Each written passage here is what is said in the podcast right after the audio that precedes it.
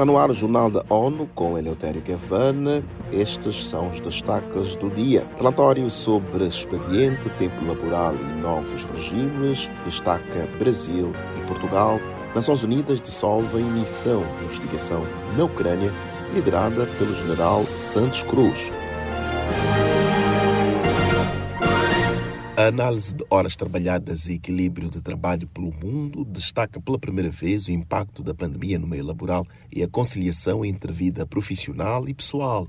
A Organização Internacional do Trabalho, OIT, apresentou a publicação nesta sexta-feira em Genebra, enfatizando como novos regimes podem favorecer economias, empresas e trabalhadores. Falando à ONU News de Brasília, o diretor da OIT para o Brasil disse que mais de um terço de trabalhadores no mundo atua mais de 48 horas semanais um excesso que pode gerar problemas. Vinícius Pinheiro chama atenção para o que considera pandemia não declarada, a da saúde mental. Problemas, por exemplo, de ansiedade, de pânico, né? o burnout, que é uma das principais doenças né, do nosso século, que é a exaustão emocional, esgotamento da energia emocional devido às altas demandas de trabalho contínuo, o aumento do distanciamento mental né, do próprio trabalho, um sentimento negativo né, em relação ao trabalho e redução da eficácia profissional, a depressão, que com alteração de peso, distúrbio de sono, culpa excessiva, dificuldade de concentração e também o aumento do consumo de substâncias, incluindo psicoestimulantes e álcool. O relatório, também conduzido em países lusófonos, destaca situações de Portugal e Brasil.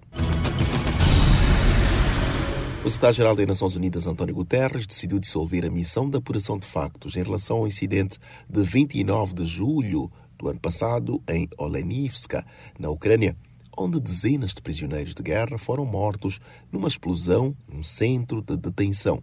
Os detalhes com Ana Paula Loureiro. O motivo foi a ausência de condições necessárias para o envio das equipes ao local segundo o porta-voz do secretário-geral da ONU. The Secretary-General is very grateful to Lieutenant General Dos Santos Cruz of Brazil. Stefano Dujarric disse que o secretário-geral agradece muito ao general brasileiro reformado Carlos Alberto dos Santos Cruz que havia sido escolhido para liderar a missão. O chefe das Nações Unidas reitera seu apelo ao pleno respeito ao direito humanitário internacional e aos direitos humanos, incluindo a proteção e o tratamento dos prisioneiros de guerra.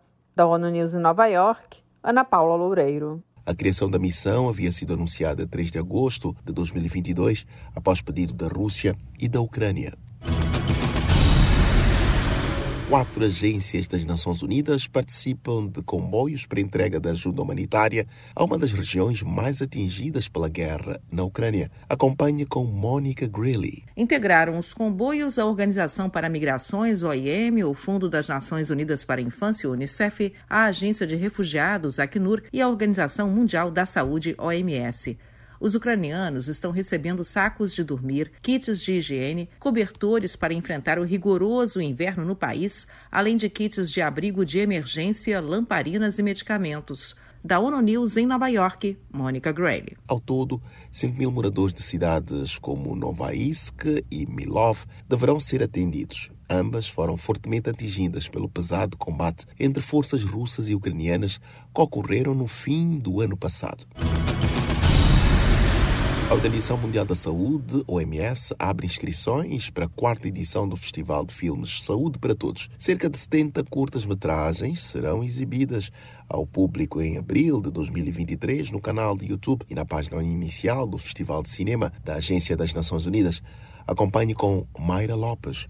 Os vencedores serão anunciados em meados de maio. O prêmio principal escolherá filmes em três categorias: cobertura universal de saúde, emergências sanitárias e mais saúde e bem-estar. Ao enviar um curta-metragem, o autor do filme deve escolher uma categoria de competição entre três, que se relaciona com as metas globais de saúde da OMS. Cada ganhador receberá um troféu um certificado e o pagamento de direitos autorais para que a agência da ONU possa divulgar o filme em seus canais e eventos. Os candidatos podem escrever documentários curtos, filmes de ficção ou de animação de 3 a 8 minutos.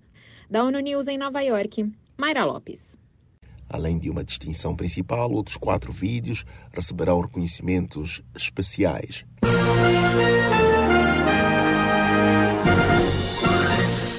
Este foi o Jornal das Nações Unidas.